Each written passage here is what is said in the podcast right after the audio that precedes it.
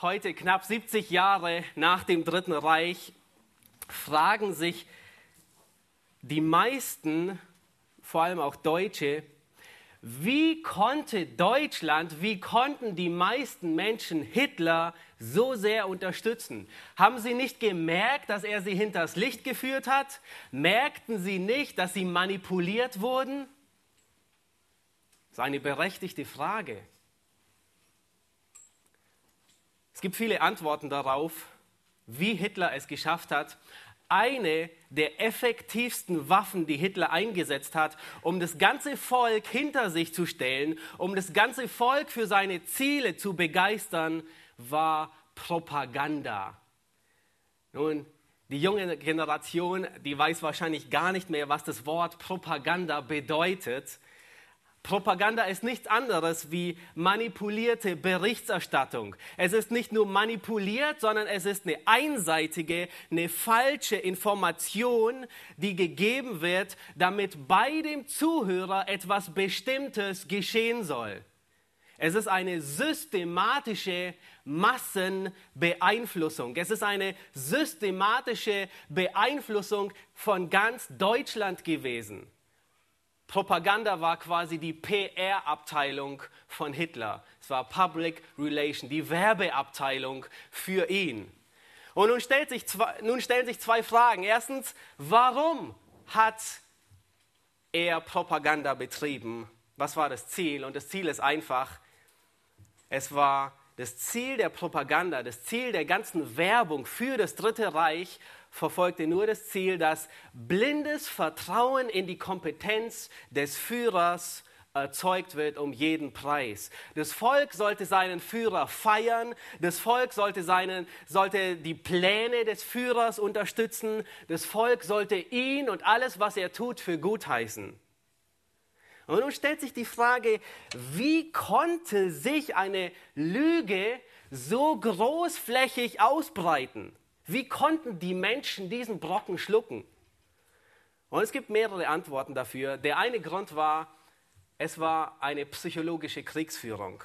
In seinem Buch Mein Kampf, ich habe das Buch nicht gelesen, aber ich habe es äh, mir sagen lassen, da legt Hitler Prinzipien nieder, wie Propaganda effektiv wirken soll. Um die breite Masse zu erreichen, muss sich Propaganda, und so schrieb er, auf wenige Themen, wenige Gedanken und wenige Schlussfolgerungen beschränken, die beharrlich wiederholt werden. Und irgendwie kommt mir das so bekannt vor aus unserer Zeit, nur dass Hitler schon lange tot ist. Ein weiterer Grund, wie Propaganda gemacht wird, war, Hitler, er spielte seine ganze Macht, die er hatte, zu seinem Vorteil aus. Er nutzte alle Macht, die, ihm, die er hatte, um das, was er erreichen wollte, deutschlandweit, ja fast europaweit zu verkündigen. Sämtliche Medien, alles, Radio, Fernsehen, Filme, alles brachte er unter seine Hand. Und um möglichst ein weites Spektrum zu erreichen, ging er sogar noch einen Schritt weiter. Radio war noch nicht so sehr verbreitet. Es war extrem teuer. Es kostete 150 bis 200 Reichsmark, fast ein Vermögen. Und Hitler, er startete eine Serie, die er den Volksempfänger nannte, ein billiges Radio, das sich fast jeder Deutsche leisten konnte. Und über diesen Sender lief den ganzen Tag nur Propaganda von morgens bis abends. Dieses, dieser Volksempfänger, der wurde im Volksmund sehr bald auch die Göbbelschnauze genannt. Ähm, und äh, Göbbel hatte ein Problem die Bevölkerung, die wurde sehr schnell überdrüssig. Sie hörten nur dieses politische Zeug und konnten es nicht mehr hören. Das war das Ziel des Radios. Und so musste er etwas ändern und er begann attraktiver und abwechslungsreicher das Radio zu füllen, neben Propaganda mit Wunschkonzert, mit Wehrmachtsberichten, die eigentlich nur die positiven ähm, Erfolge oder ähm, geschönte Berichte der Front weitergaben. Und eine Art dieser Propaganda war ganz subtil. Das Ziel war nicht nur die Propaganda, das ganze Volk hinter sich zu bringen, sondern das Ziel war auch, die Feinde zu schwächen in ihrer Moral und in ihrem Kampfgeist. Und nun, war, nun, nun ließen sie sich viel einfallen und etwas, was unter Propaganda mitfiel, war, sie nahmen sich feindliche Soldaten, Engländer, Franzosen, Amerikaner, und ließen sie getürkt ein, ein Video drehen vor laufender Kamera, ähm, wo diese getürkten Soldaten, die scheinbar englischen, ähm, französischen und amerikanischen Soldaten, ähm, endlich scheinbar zu der Erkenntnis gekommen sind, dass es keinen Sinn mehr macht, Krieg zu führen gegen die Deutschen und sie haben erkannt, dass es sinnlos ist. Sie haben ihre Waffen niedergelegt und sie fordern ihre Kameraden, und damit meinten sie die ganzen Armeen der, der Franzosen, der Engländer, der Amerikaner, sie fordern sie gleichzeitig im, auf im Interview, dasselbe zu tun und die Waffen niederzulegen, als ihre Kollegen, die von Mann zu Mann sprechen, ihre Volksgenossen. Das war, das war dem, demotivierend wie es nur, wie es nur geht. Und das Ziel wurde erreicht. Die Propaganda, es wurden so viel Geld investiert, so viele Leute investiert und sie funktionierte. Es ging so weit, dass es zu einem Slogan des Volkes wurde, Führer Befehl, wir folgen. Eine blinde, ein blindes Vertrauen in die Propaganda ihres Führers. Nun, wir dürfen uns heute in keinerlei Weise einreden, dass wir besser, intelligenter und fortschrittlicher sind wie die Menschen, die vor 70 Jahren denselben IQ hatten wie wir. Nun, was hat das mit Evolution zu tun? Was hat das mit der Schöpfung zu tun? Die Evolutionstheorie ist in gleicher Weise eine groß angelegte Propaganda, die ein bestimmtes Ziel verfolgt. Und das werden wir uns heute ansehen. Wir sind in unserer in unseren Studien im ersten Buch Mose, wir haben schon einige Male darüber gepredigt, wir sind ähm, so weit gekommen, dass wir immer noch im ersten Vers stecken geblieben sind, 1. Mose 1, Vers 1. Und ähm, er, dieser großartige Vers, er beginnt damit zu sagen, im Anfang schuf Gott die Himmel und die Erde. Und Thomas hatte das letzte Mal darüber gepredigt und hat aufgezeigt, was im Anfang war, wer im Anfang schuf, was es bedeutet. Und diese Lehre nennt man die Schöpfungslehre. Man nennt es einfach Kreationismus. Gott hat erschaffen. Und das ist das Fundament allen, was wir glauben. Das ist das Fundament, auf dem wir stehen, mit dem unser Glaube beginnt und fällt. Aber gegen diese Lehre wird heute so militant vorgegangen, dass es uns eigentlich stutzig machen sollte. Und immer, immer wenn mit allen Mitteln versucht wird, etwas zum Schweigen zu bringen, etwas zu vertuschen, ist irgendetwas faul an der Sache. 1. Mose 1, Vers 1 lehrt uns, dass Gott das Universum schuf, dass Gott den Menschen schuf und ihm Sinn, Bedeutung und Zweck gegeben hat. In seinem Ebenbild. Das war sein Auftrag. Ähm, herrsche über die Erde, so wie ich über das Universum herrsche, mit denselben Eigenschaften, spiegele mich wieder auf Erden. Das war der Auftrag Gottes an den Menschen. Und der Mensch ist gefallen darin und er ist Satan in die Rebellion gefolgt. Und nun wird sehr militant eine neue Lehre ins Dasein gerufen und propagiert, ist nichts anderes wie Propaganda, um dem zu widersprechen. Nun, warum wird die Lehre der Schöpfung so verteufelt? Warum kann man heute alles tolerieren, aber sobald jemand seinen Mund gegen Evolution auftut, wird er zum Schweigen gebracht? Warum ist Evolutionstheorie weltweit so verbreitet und akzeptiert? Wie kann sich das über den ganzen Globus ausdehnen? Was ist der große Unterschied zwischen Schöpfung und Evolution? All das werden wir uns heute ansehen. Wer treibt diese Sichtweise, diese Lehre voran? Wer ist das treibende Rad, das, das Zugpferd dahinter? Und wenn sie falsch ist, warum ist diese Sichtweise so erfolgreich bis heute? Wir werden uns ansehen, ob man als Gläubiger unbedingt an die Schöpfung glauben muss oder ob man auch an der Evolutionstheorie festhalten kann.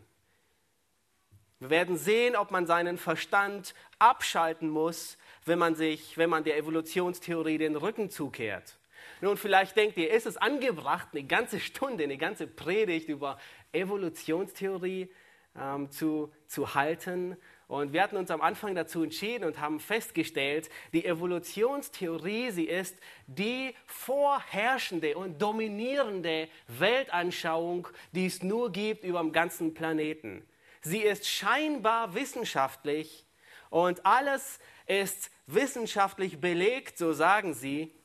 Aber die Frage ist, ist es tatsächlich so? Und wir werden in, in drei Schritten durchgehen. Wir werden zunächst die Anfänge der Evolution sehen. Vielleicht kannst du die Gliederung einblenden. Die Anfänge der Evolution. Dann werden wir uns die Irrtümer der Evolution ansehen. Wir werden sehen, es gibt so viele Irrtümer. Ich werde euch am Schluss einige Bücher empfehlen, aber ähm, ich, wenn die Zeit reicht, werden wir auf fünf Irrtümer eingehen.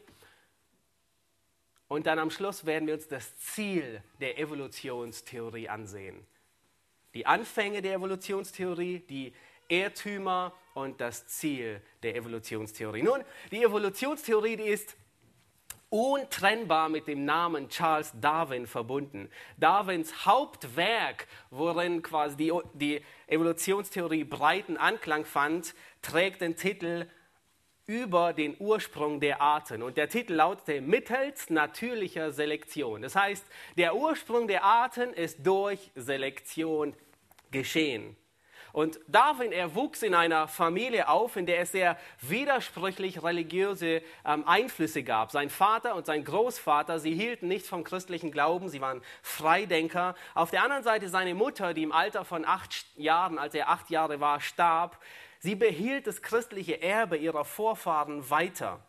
Charles, er studierte zunächst Medizin, aber er hatte kein großes Interesse und weil er unter anderem auch kein Blut sehen konnte, deswegen brach er das Studium ab und begann auf Raten seines Vaters mit dem Theologiestudium und wurde sogar ähm, am Abschluss der zehntbeste von über 180 Schülern.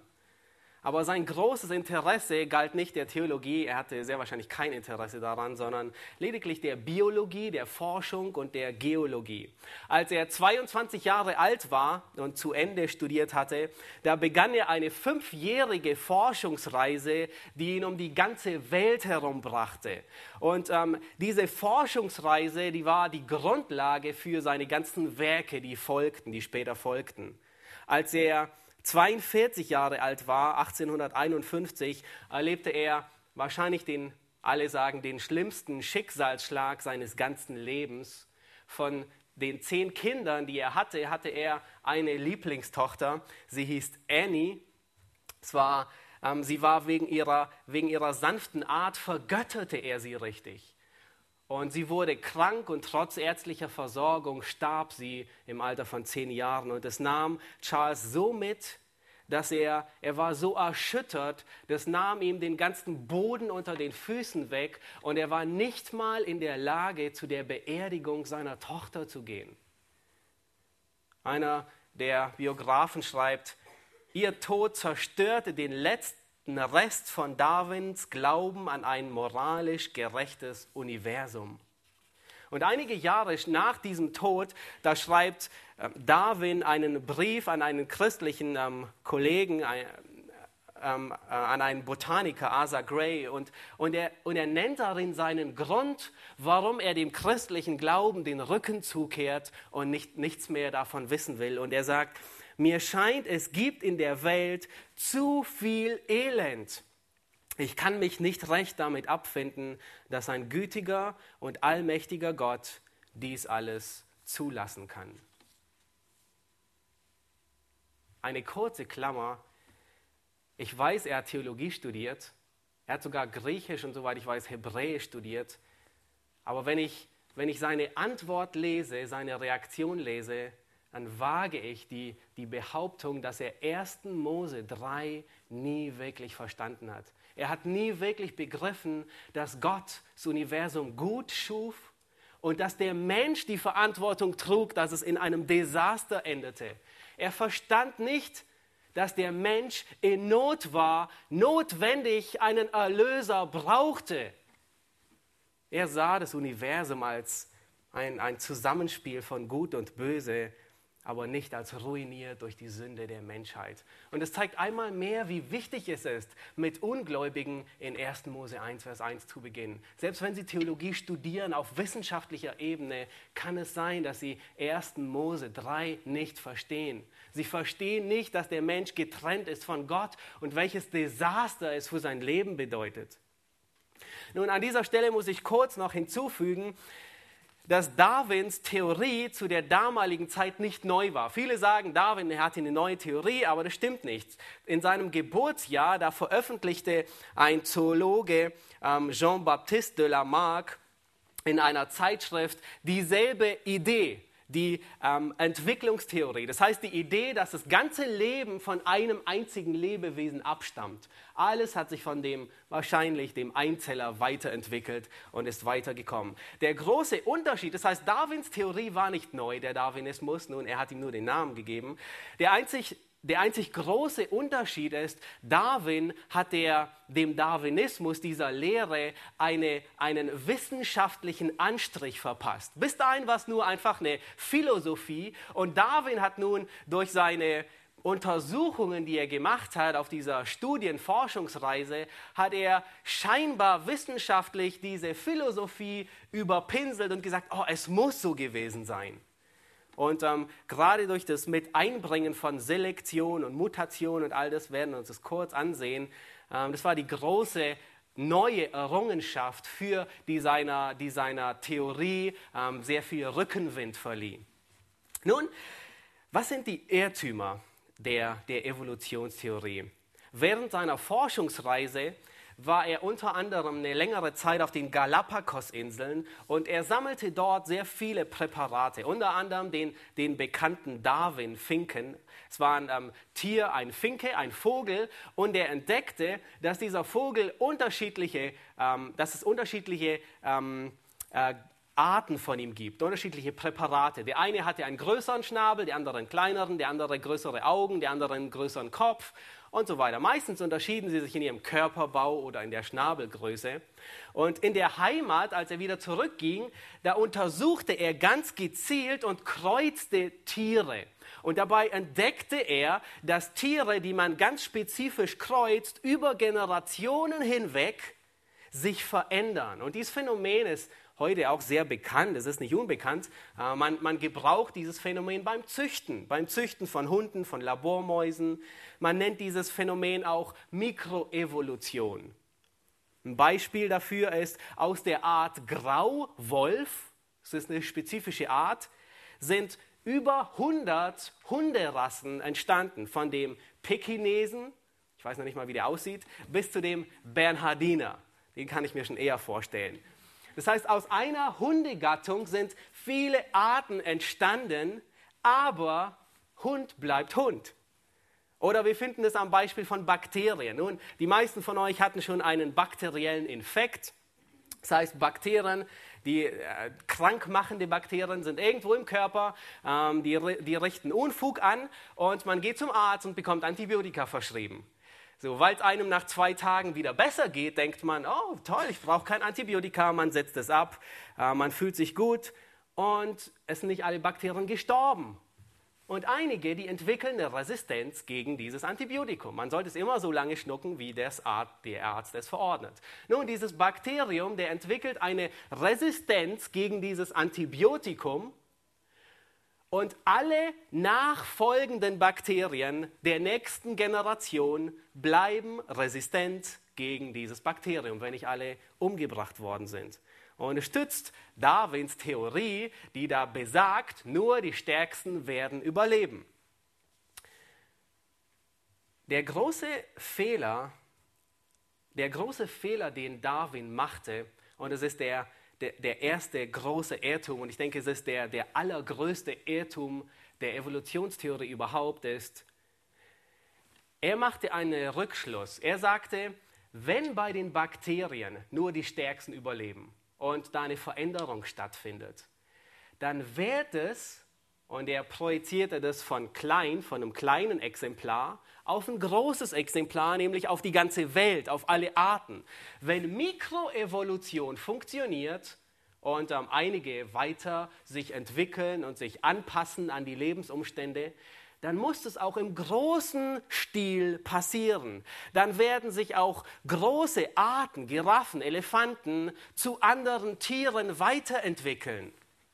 Und dieses Phänomen nennt man Makroevolution. Das heißt, der große Fehler war, er schloss von einem kleinen Prinzip auf ein großes Prinzip. Er schloss, wenn es Mikroevolution gibt, dann gibt es Makroevolution. Wenn kleine, wenn sich Bakterien verändern, resistent werden, dann, dann ändern sich auch Arten.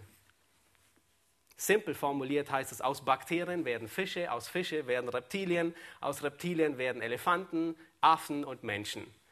Nun, das Problem ist, es gibt bis heute kein einziges Beispiel für Makroevolution. Es lässt sich nicht beweisen, dass, und diesen, diesen Prozess nennt man Selektion und Mutation, das heißt, die DNA, die Gene, die verändern sich ein bisschen, passen sich an, sodass sie quasi überleben und ähm, man selektiert das Genmaterial. Es gibt keinen einzigen Beweis, dass durch Selektion und Mutation neue Arten entstehen können. Und was Darwin nicht wusste, weil es damals, weil damals noch niemand DNA-Stränge untersucht hat, zwar ist das genau das Gegenteil seiner Theorie bewiesen wurde. 2005 hat ein Biologe und ein ganzes Team 19 Millionen Publikationen untersucht und sie haben ähm, alle Berichte, die über Mutation sprechen, das heißt, die DNA verändert sich minimal. Das ist quasi Darwins Hauptthese. DNA verändert sich, daraus entsteht ähm, ein Affe. DNA verändert sich, aus dem Affen entsteht ein Mensch. Kurz zusammengefasst über lange Jahre und viel Zeit und viel Zufall hinweg. Und nun hat dieses Team, die haben 500.000 Berichte über Mutation alle zusammen gelesen, gefiltert und sie haben etwas festgestellt. Von 500.000 berichteten Mutationen, wo tatsächlich DNA-Material sich verändert, gibt es nur 186. Also von 500.000 gibt es nur 186, wo die Mutation sich positiv ausgewirkt hat. Positiv heißt nicht, dass das was verändert wurde, sondern positiv heißt nur im Beispiel von unserem Bakterium, da ist was geschehen im Erbgut und es hat sich zum Überleben geändert.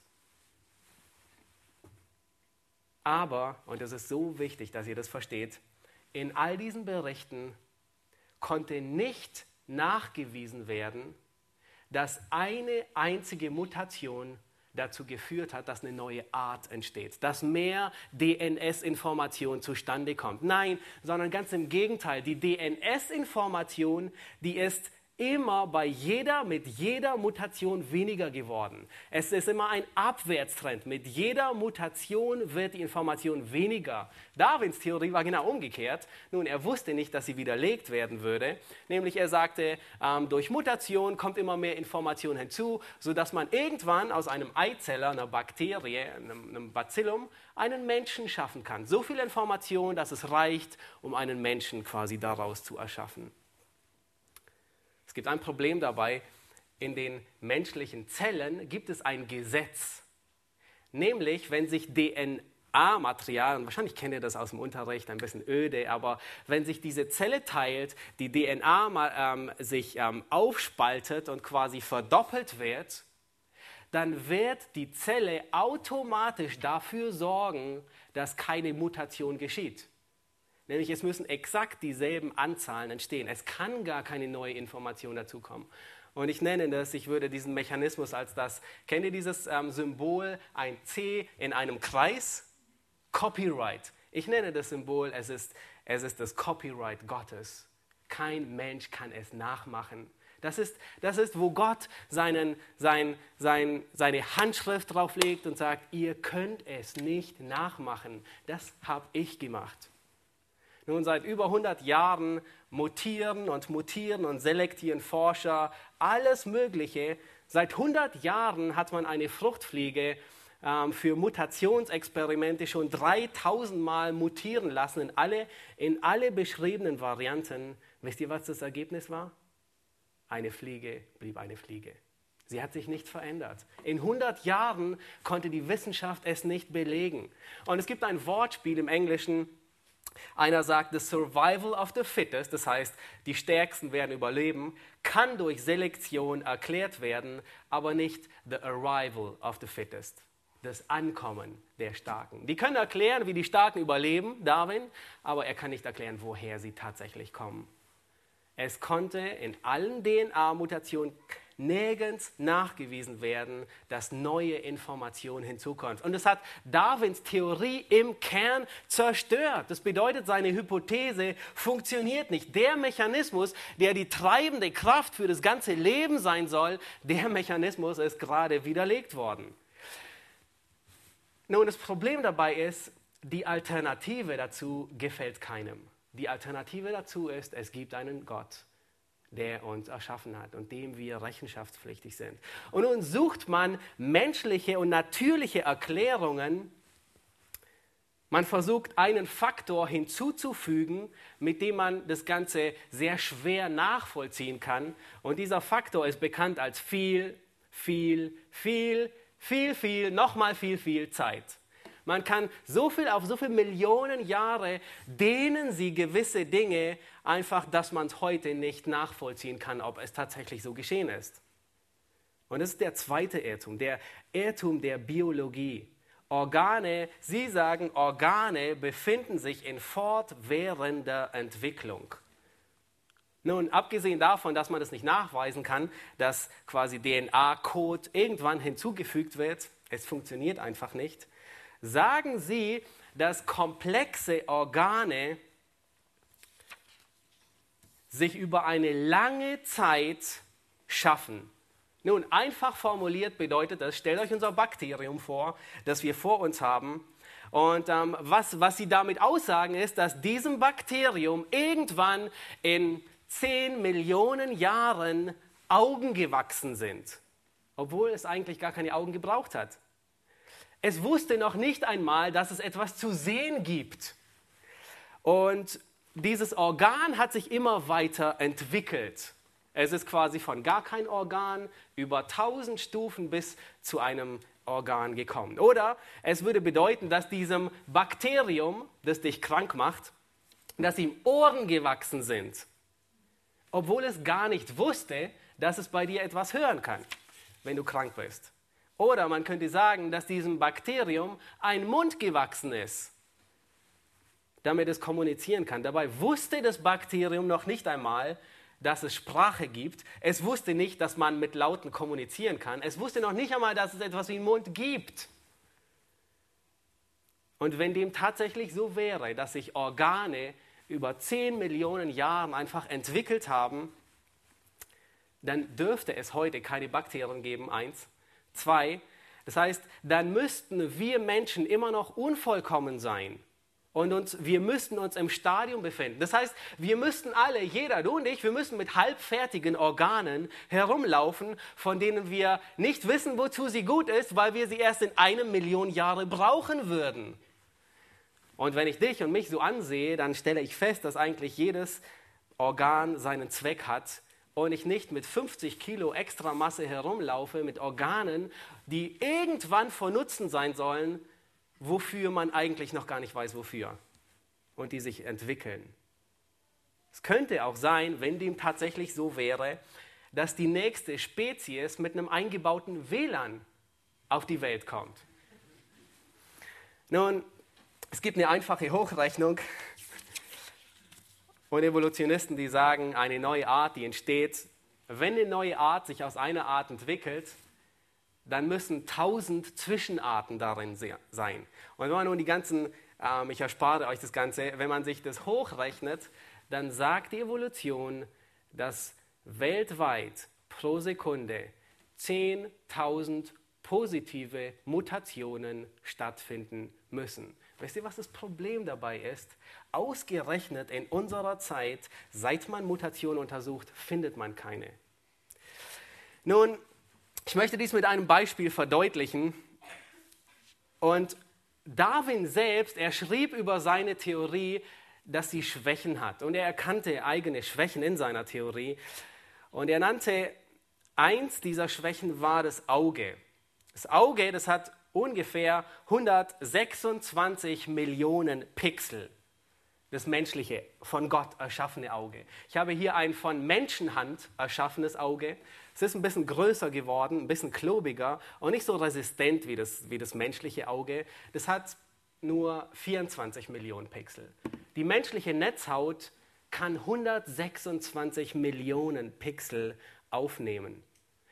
Jeder dieser Pixel der hat Nervenfasern, die von der Netzhaut zurückgehen bis ins Gehirn, sogar an unterschiedliche Orte vom Gehirn. Und erst im Gehirn, da wird das, was wir sehen, was auf die Netzhaut fällt, erst im Gehirn wird das zu einem Bild projiziert, sodass ich euch sehen kann und ihr mich, auch wenn ihr über die Leinwand zuguckt.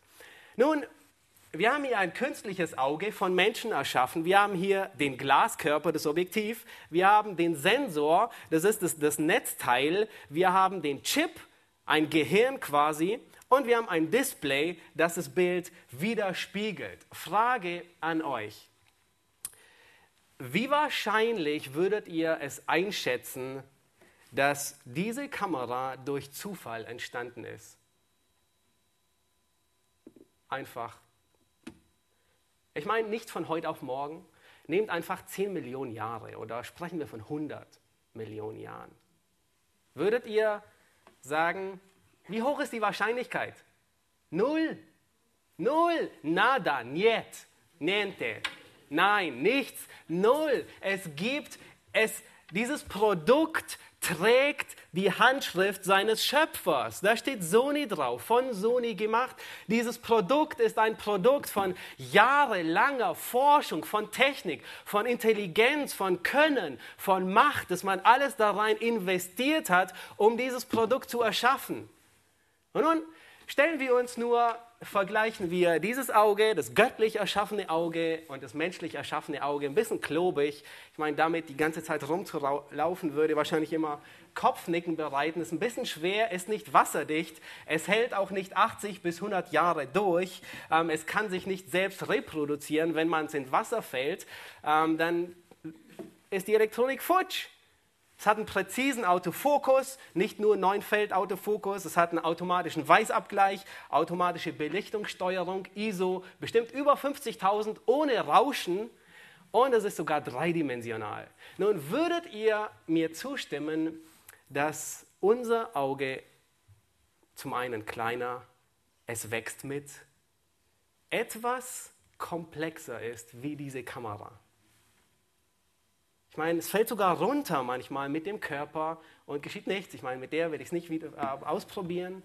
Aber würdet ihr zustimmen, dass unser Auge komplexer geschaffen ist? Mit unseren Kameras bauen wir nur nach, was wir sehen. Was Darwin sagt letztendlich ist, da wird ein Auge erschaffen, von dem man noch nicht mal weiß, wie es aussieht. Stell dir vor, da fängt ein Kamerabauer an, der noch nie im Dschungel, der noch nie eine Kamera gesehen hat, eine Kamera zu bauen, obwohl er gar nicht weiß, wie sie aussieht. Undenkbar. Es würde aussehen wie ein Kasten oder wie ein Baum. Ich meine, er kennt die Dinge, die er sieht und so wird er entsprechend bauen. Wahrscheinlich würden Evolutionisten sagen, es ist dem Auge einfach so eingefallen, dass es so wurde. Es gibt ein Sprichwort, das sagt, und es trifft es ziemlich auf den Nagel, sagt, von nichts kommt nichts. Das heißt, wenn nichts reingestochen wird, gesteckt wird, dann kannst du auch nichts erwarten. Es gibt kein größeres Absurdum als die Formel der Evolution. Nichts mal nichts ergibt alles, was man sehen kann. Es gibt keinen Schöpfer, es gibt keinen Plan, es gibt keinen Grund, es gibt keine Ursache und dennoch steht alles da. Und Darwin widerlegt in gewisser Weise seine eigene Theorie selbst. Er sagt, er schreibt, wenn gezeigt werden könnte, dass irgendein komplexes Organ existiert, das nicht durch zahlreiche aufeinanderfolgende geringfügige Veränderungen gebildet worden sein kann, würde meine Theorie absolut brecht, zusammenbrechen. Und es ist gezeigt worden.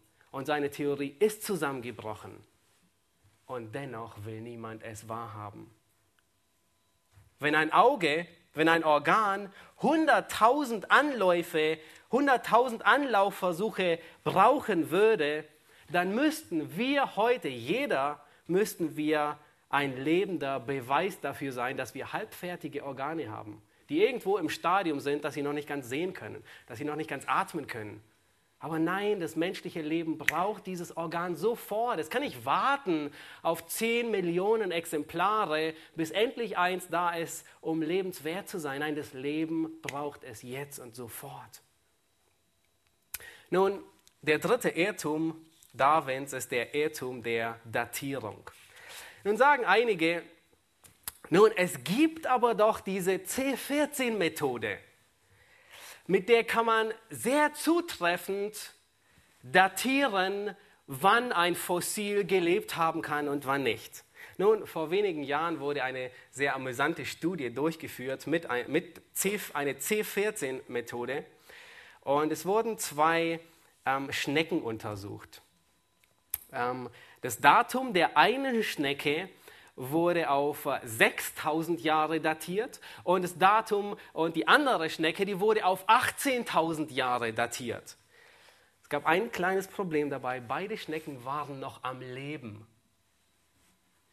Nun eine, eine Frage an euch Männer, was würde geschehen, wenn ihr eine Waage zu Hause habt und eure eure Frau wiegt angenommen 60 Kilogramm und eines Tages geht sie auf die Waage und diese Waage zeigt 90 Kilo an.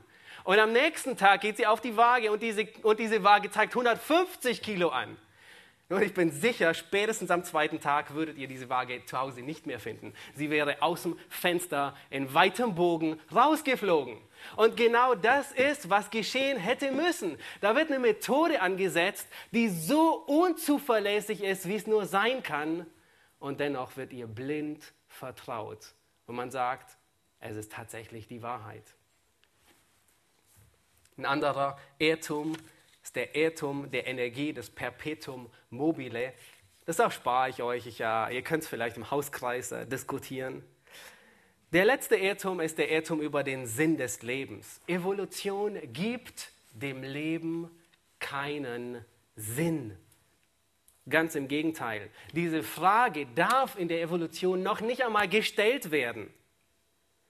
Einer der militantesten Evolutionisten, Richard Dawkins, der wirklich eine treibende Kraft für für, für Evolutionismus in, in unserer gegenwärtigen Zeit ist, der sagt, das Universum, er schreibt, dass das Universum, das wir sehen, keine Ordnung, keinen Sinn, kein Gut, kein Böse besitzt, sondern nichts als nutzlose Gleichgültigkeit.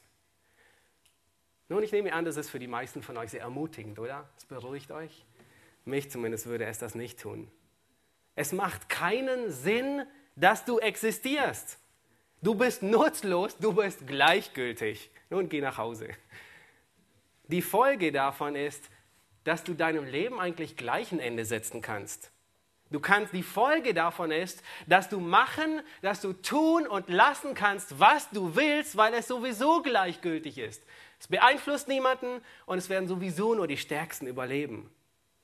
Dabei ist es sehr erstaunlich, wenn wir einfach nur in die Natur hinaussehen dass alles, Planmäßigkeit, Zielgerichtetheit, Zweck, Sinn und Zweck überall zu sehen ist. Jeder Baum erfüllt einen Zweck. Jedes Körperteil, das ich habe, erfüllt seinen Zweck. Auch selbst der für noch so lange Zeit als nutzlos gehaltene Wurmfortsatz, der sogenannte Blinddarm, auch der ist wichtig. Alles, was Gott uns gegeben hat, erfüllt einen Zweck. Ansonsten müssten wir mit viel Ballast herumlaufen, der zu nichts Nütze ist und nur halbfertige Organe sind. Wenn das ganze Universum, wie Dawkins sagt, noch nicht mal gut und böse kennt, dann frage ich mich ernstlich, wie kommt es dazu, dass der Mensch mit einem moralischen Gewissen geboren wird? Das ist unmöglich. Die Evolutionstheorie, sie ist keine Wissenschaft. Und das ist für mich so wichtig, dass ihr das mitnehmt. Wenn ihr heute nichts mitnehmt, wenn ihr alle Zahlen vergesst, dann bewahrt das, dann nehmt das mit. Die Evolutionstheorie ist keine Wissenschaft, sondern es ist eine Religion. Es ist eine Religion, die Gott abschaffen möchte. Sie widerspricht allen Gesetzen, die sich noch niemals als falsch entpuppt haben. Das Gesetz der Thermodynamik, über das ihr Hauskreis reden könnt. Sie arbeitet, die Evolutionstheorie arbeitet mit unlauteren Mitteln. Im Grunde genommen ist es ein, ein Glaube, der auf der Wunschvorstellung basiert und sich gerne mit wissenschaftlichen Federn schmückt, dass, es kein, dass kein Gott notwendig ist, um Leben zu erschaffen. Und seit 150 Jahren, seit und, und noch länger versuchen Wissenschaftler der ganzen Welt auch nur einen einzigen Beweis zu finden, um zeigen zu können, dass die Evolutionstheorie wahr ist, aber sie finden keinen. Die ganze Schöpfung, sie schreit förmlich nach einem Schöpfer. Sie schreit nach jemandem, der die Handschrift trägt, wo drauf steht, wer sie gemacht hat. Wer ist der Hersteller? Nach einem Meister, der alles geplant hat, der es wohl durchdacht hat. Ich möchte euch bitten, Psalm 19 aufzuschlagen und und da wird sehr deutlich, wie die ganze Schöpfung ihren Hersteller laut hinaus posaunt. Psalm 19, ich lese ab Vers 2 bis Vers 10. Die Himmel erzählen die Ehre Gottes und die Feste verkündigt seiner Hände Werk. Ein Tag sagt's dem anderen und eine Nacht tut's kund der anderen. Ohne Sprache und ohne Worte, unhörbar ist ihre Stimme. Ihr Schall geht aus in alle Lande und den ganzen Erdkreis und ihre Rede bis an die Enden der Welt. Er hat der Sonne ein Zelt am Himmel gemacht. Sie geht heraus wie ein Bräutigam aus seiner Kammer und freut sich wie ein Held zu durchlaufen ihre Bahn. Sie geht auf an einem Ende des Himmels und läuft um bis, sie, bis wieder an sein Ende und nichts bleibt vor ihrer Glut verborgen. Und dann geht der Schreiber dazu über und sagt, wenn die ganze Natur, alles, was wir sehen, die Wahrheit über Gott sagt, wie viel mehr das, was er uns gegeben hat in seinem schriftlichen Wort. Und er sagt, das Gesetz des Herrn ist vollkommen und erquickt die Seele. Das Zeugnis des Herrn ist gewiss und macht die Unverständigen weise. Die Befehle des Herrn sind richtig und erfreuen das Herz. Die Gebote des Herrn sind lauter und erleuchten die Augen. Die Furcht des Herrn ist rein und bleibt ewiglich. Die Rechte des Herrn sind Wahrheit, allesamt gerecht. Dies ist niemand anders als unser Gott. Er ist der Schöpfer der Himmel und Erde. Das ist der einzig wahre, lebendige Gott. Gott hat es so eingerichtet, dass die Natur auf ihn hinweist. Jeder Mensch zu jeder Zeit, egal auf welchem Ort des Planeten er ist, soll erkennen können, dass es einen majestätischen Gott gibt, der ihn erschaffen hat und der ihn ins Dasein gebracht hat. Und ich möchte dich auffordern und dir sagen, geh mit offenen Augen durch die Schöpfung. Erfreue dich an der Schöpfung Gottes. Sieh dir die Schönheit der Natur an. Schau die Unendlichkeit der Galaxien bis ins Unendliche. Beobachte das ganze Ökosystem der Welt und werde dir bewusst, dass Gott weise ist, dass Gott mächtig ist und dass er liebend ist. In all dem, was wir sehen, können wir die Eigenschaften Gottes ganz deutlich erkennen. Wir können nicht alles erkennen, aber sehr viel über Gott. Und in Psalm 139 macht es der Schreiber so deutlich und, und ihr erinnert euch, wie das Auge geschaffen ist, so fantastisch. Und es ist nur ein kleiner Teil davon. Wenn ihr an, an, an den Kreislauf denkt, an das Gehör, an das Gehirn, an jeden Herzschlag, der so kompliziert ist. Und er wusste das noch nicht alles so im Detail. Da sagte er in Vers 14, Psalm 139, ich danke dir dafür, dass ich wunderbar gemacht bin nicht unvollkommen, nicht halbfertig, sondern fertig, ganz vollkommen. Wunderbar sind deine Werke. Das erkennt meine Seele. Es war dir mein Gebein nicht verborgen, als ich im Verborgenen gemacht wurde, als ich gebildet wurde unten in der Erde. Deine Augen sahen mich, als ich noch nicht bereitet war, und alle Tage waren in dein Buch geschrieben, die noch werden sollten und von denen keiner da war. Aber wie schwer sind für mich, Gott, deine Gedanken wie ist ihre Summe so groß. Wollte ich sie zählen, so wäre sie mehr als der Sand. Am Ende bin ich immer noch bei dir. Was für ein Gott, der uns erschaffen hat. Nun, wir haben die Anfänge der Evolution gesehen. Wir haben kurz die Irrtümer, einige der Irrtümer der Evolution angesehen. Und nun möchte ich zu dem Ziel der Evolution kommen. Wir haben festgestellt, dass sie jede Menge Irrtümer enthält. Die Theorie ist noch nicht einmal im Ansatz bewiesen, obwohl sie weltweit propagiert wird. In jedem Buch, überall in den Medien, in Filmen, in Fernsehen, in Zeitschriften, wo man ist, wird diese Propaganda, und ich kann es nicht anders nennen, und ihr erinnert euch an Hitlers Propaganda, die einfach zu halten ist und immer zu wiederholen ist. Überall wird diese Propaganda verkündigt. Nun stellt sich die Frage, warum wird dieser, dieser manipulierte Bericht, warum wird diese Lüge, die nicht erwiesen ist, propagiert? Welches Ziel verfolgen die Drahtzieher? Was, was bezwecken sie damit, dass sie sagen, der Mensch ist durch Zufall entstanden und er hat keinen Sinn im Leben? Und die Männer, die diese Theorie pushen und vorwärts bringen, die sagen ihr Ziel frei heraus. Sie nehmen kein Blatt vor den Mund.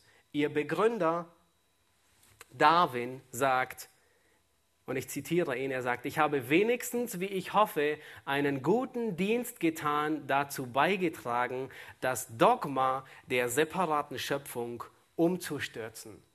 Das heißt, er sieht es noch als Dienst an. Alles, was er getan hat, sagt er, ich hoffe, es war ein Dienst dazu beizutragen, dass dieses Dogma der Schöpfung gestürzt wird. Warum?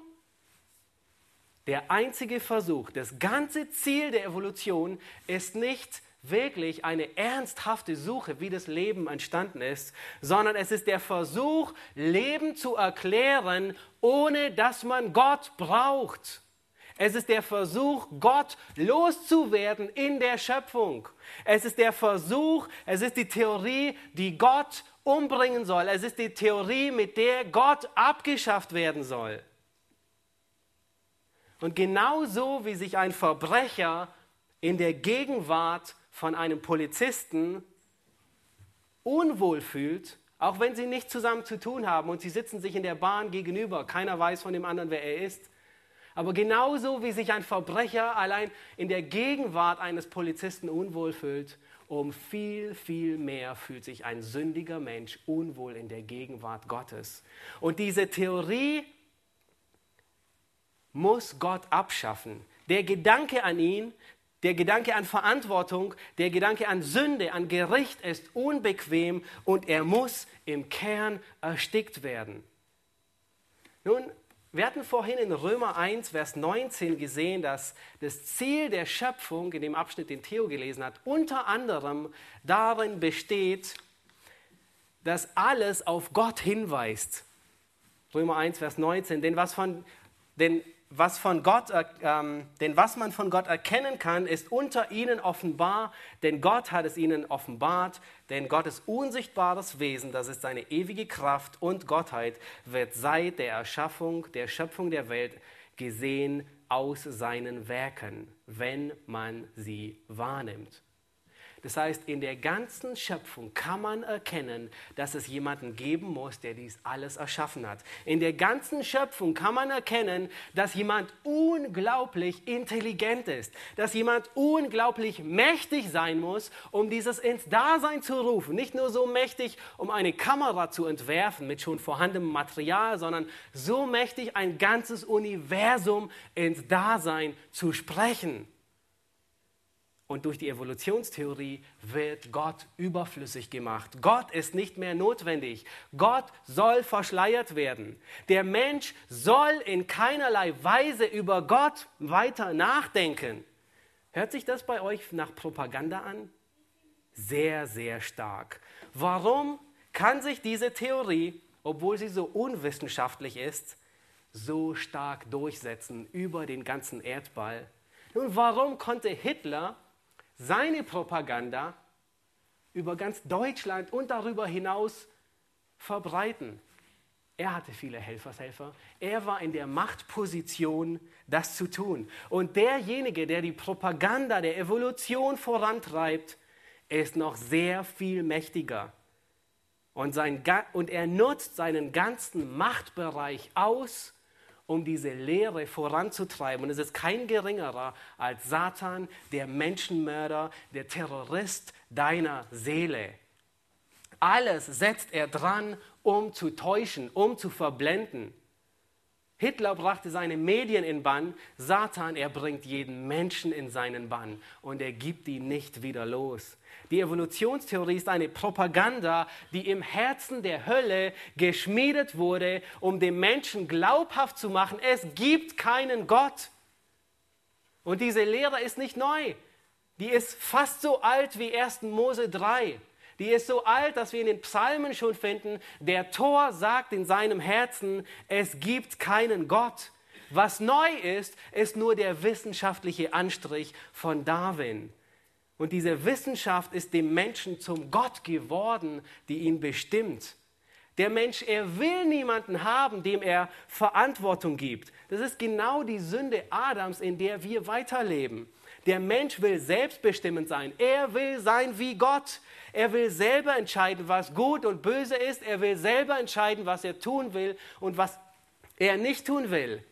Und deswegen kommt diese Theorie, so falsch sie auch ist, dem Menschen äußerst, dem sündigen Menschen, äußerst gelegen. Evolution hilft dem Menschen, sein Gewissen zu beruhigen, indem der Mensch annimmt, es gibt keinen Gott und es erleichtert ihn beim Sündigen. Evolution ist keine Wissenschaft. Es ist eine Philosophie, die von Menschen entworfen ist, um Gott loszuwerden. Es gibt keinen einzigen Beleg dafür, dass sie wahr ist. Und im Grunde genommen ist sie purer Atheismus, weil das einzige Ziel, das sie verfolgt, ist Leben zu erklären, ohne dass Gott notwendig ist. Ist Leben zu erklären, ohne dass man Gott braucht. Leben zu erklären, indem man Gott abschafft. Zum Schluss möchte ich noch einige praktische Fragen beantworten. Und ähm, wahrscheinlich habt ihr schon viele Reden hören, vielleicht sogar aus dem christlichen Lager, die sagen, ja, kann Gott die Erde nicht mittels Evolution geschaffen haben? Und diese Sichtweise versucht ähm, zu harmonisieren und sie versucht, menschliche, scheinbare Wissenschaft mit dem Eingreifen Gottes zu harmonisieren und zu kombinieren. Und es ist nichts anderes wie ein christlicher Kniefall vor Satan.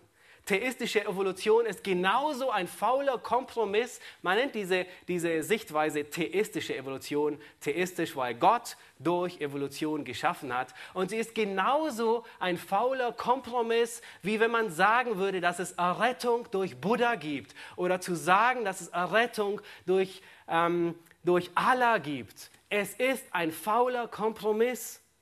Die Lehre der Evolution ist eine teuflische, dämonische Lehre mitten im Herzen der Hölle geschmiedet, um den Menschen zu ruinieren, um dem Menschen zu sagen, es gibt niemanden, dem du verantwortlich bist und niemand, der dich errettet.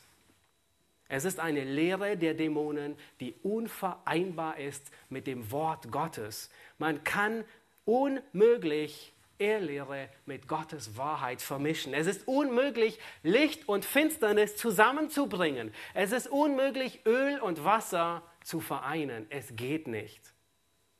Und vielleicht fragen einige, ist es möglich, dass ein Christ an die Evolution glaubt? Kann jemand Christ sein und an die Evolution glauben, daran festhalten? Ich möchte die Frage eher anders formulieren und fragen, ist es möglich, dass ein Christ verblendet ist. Und das ist sehr wohl möglich. Es ist möglich, dass ein Christ eine falsche Sichtweise hat, dass er falsch gelehrt wird, falsch aufwächst. Aber der Geist Gottes wird in ihm arbeiten. Und die Frage ist, wenn du nicht dem Schöpfungsbericht glaubst, Ab wann beginnst du dem Wort Gottes zu vertrauen? Wenn du nicht in 1. Mose 1, ab dem ersten Vers, im Anfang schuf Gott Himmel und Erde, wenn du nicht ab dem ersten Vers glaubst, ab wo entscheidest du? Willst du dem Wort Gottes glauben? Erst ab Kapitel 3 oder war der Sündenfall vielleicht doch allegorisch gemeint? Und es gab mehr Leute auf Erden wie Adam und Eva? Oder beginnst du erst ab Kapitel 12 dem Wort Gottes zu glauben? Wenn du ihm nicht von Beginn glaubst, dann glaube ihm überhaupt nicht, weil dann macht es keinen Sinn. Kann jemand gläubig werden, ohne an die Schöpfung zu glauben? Durchaus. Aber er wird nicht dabei festhalten an dieser Sichtweise, sondern der Geist Gottes wird ihn überführen, dass er dem Wort Gottes glaubt, weil es das Wort Gottes ist. Der Bibel zu glauben ist kein Gefühl, es ist eine Entscheidung. Ich sage, ich vertraue der Bibel nicht, weil ich festgestellt habe, dass sie sich als wahr erwiesen hat in Archäologie und nicht, weil ich denke, ja, es könnte tatsächlich durch Schöpfung geschehen sein, sondern ich vertraue der Bibel, weil es Gottes Wort ist, weil es die einzige Wahrheit ist. Er ist der Einzige, der bei der Schöpfung anwesend war. Er ist der Einzige, der uns sagen kann, wie es tatsächlich geschehen ist. Es gibt keinen Augenzeugen außer ihm. Nun, vielleicht fragen sich einige, wie ist es in der Evangelisation, wenn ich mit Ungläubigen rede? Muss ich sie unbedingt überzeugen, dass die Evolution falsch ist? Muss ich mit ihnen diskutieren und ihnen beweisen, dass die Evolution nicht richtig ist? Nein, musst du nicht. Du kannst niemandem beweisen. Du kannst noch nicht mal mit guten Argumenten zeigen, dass, die, dass, dass Schöpfung wissenschaftlich ist oder dass Evolution wissenschaftlich ist. Aber was du kannst, ist, du musst ihm zeigen, dass er Gott braucht. Lass dich nicht auf Diskussion ein. Bringe einen Sünder direkt zu Gott. Mach ihn bekannt mit seinem Richter und mit seinem Erretter. Bringe ihn zum Wort Gottes und den Rest, ab da wird der Heilige Geist übernehmen. Du kannst niemanden überzeugen bringe ihn zum Wort Gottes, führe ihn dorthin zu dem, der Kraft hat, ihn zu verändern. Und dann wird der Heilige Geist durch das Wort und mit dem Wort in ihm arbeiten. Und zum Schluss die letzte Frage. Und ich denke, die ist für viele sehr wichtig, weil die meisten von euch haben Kinder oder, oder wachsen auf in einer Gesellschaft, wo dies in der Schule unterrichtet wird. Ähm, und die Frage ist, wie schütze ich mich, wenn ich unter diesem Einfluss bin? Und wie schütze ich meine Kinder vor dieser Propaganda Satans?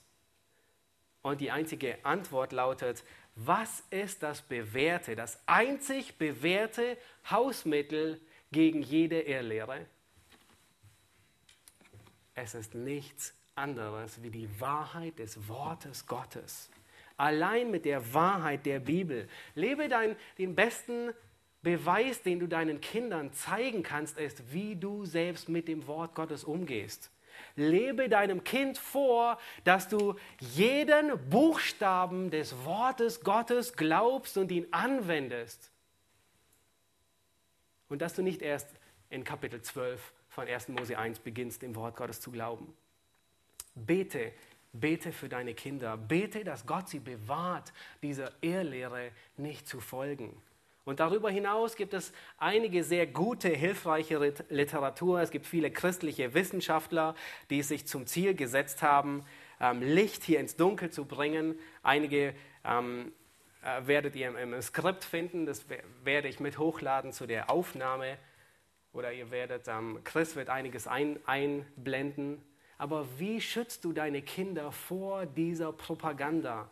Sprich mit ihnen offen darüber, bete mit ihnen, bereite dich vor mit, mit einem Thema und unterrichte sie, unterweise sie. In Familienandachten ist es ideal, darüber zu reden, dass Gott die Welt geschaffen hat.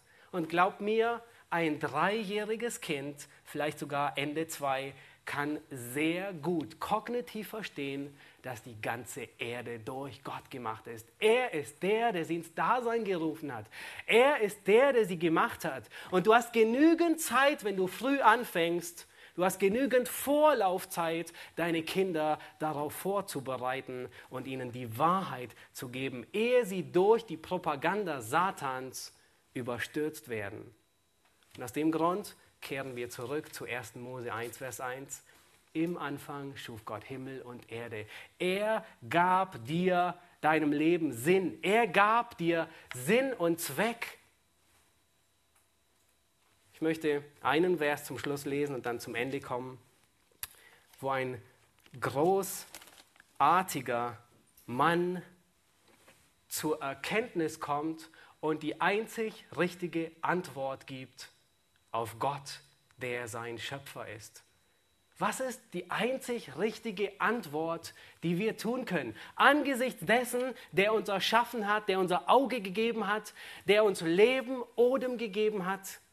Und Nebukadnezar, er sagt in Daniel 4, Vers 34, nun lobe und erhebe und verherrliche ich Nebukadnezar, den König des Himmels, denn all sein Tun ist richtig und seine Wege sind gerecht Wer aber hochmütig wandelt, den kann er demütigen.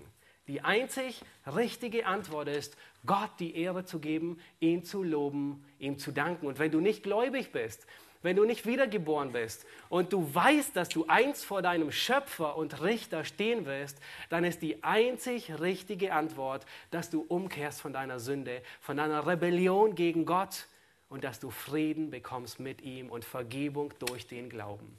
Amen. Lass uns aufstehen und ich möchte zum Schluss beten.